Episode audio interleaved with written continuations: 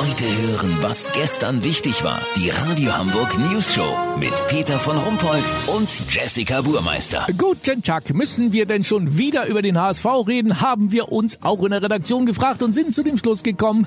Ach komm, warum nicht? Es ist Sommerloch und der Hamburger Sportverein liefert einfach. Olli Hansen, gestern hat der HSV nicht nur verkündet, dass Daniel Thune neuer Trainer wird, sondern auch eine Weltneuheit vorgestellt. Du bist völlig begeistert, hast gesagt, das hätte man schon längst machen sollen. Worum geht's? Seit gestern ist der Verein im Besitz des weltweit ersten Trainerspenders der Welt. Wie geil ist das denn bitte? Ein Trainerspender? Wie ein Automat oder was? Genau, das musst du dir vorstellen wie ein Zigarettenautomat oder so ein Handtuchspender in der Gastronomie. Nur viel größer.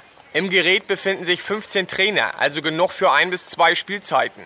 Wenn mal wieder ein Übungsleiter verschlissen ist, zieht der Vorstand unten am Gerät einfach einen neuen an den Schuhen raus. Der nächste fällt dann automatisch nach. Genial. Ja, kann man denn da sehen, wen man als nächstes zieht? Also erst sollte der Trainerspender aus Plexiglas sein, aber dann hat man sich dagegen entschieden, weil es ja im Grunde völlig egal ist, wer beim HSV auf der Bank sitzt. Es kriegt ja eh keiner gebacken, das haben die letzten zehn Jahre ja hinreichend gezeigt.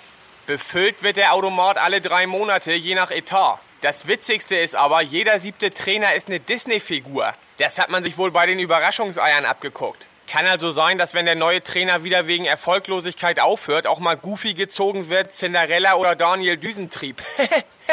Lass so machen, Peter. Der HSV fragt gerade bei der DFL an, ob sie den Trainerspender auch mitten in einem Spiel benutzen dürfen. Sollten Sie dafür das Go kriegen, melde ich mich noch morgen. Habt ihr das exklusiv, okay? Ja, vielen Dank, Olli Hansen. Kurznachrichten mit Jessica Burmeister. Sensation, Lama ist 85 Jahre geworden. Echt? So alt werden die Viecher? Jessie, lies doch mal richtig. So, Entschuldigung, Dalai Lama ist 85 geworden.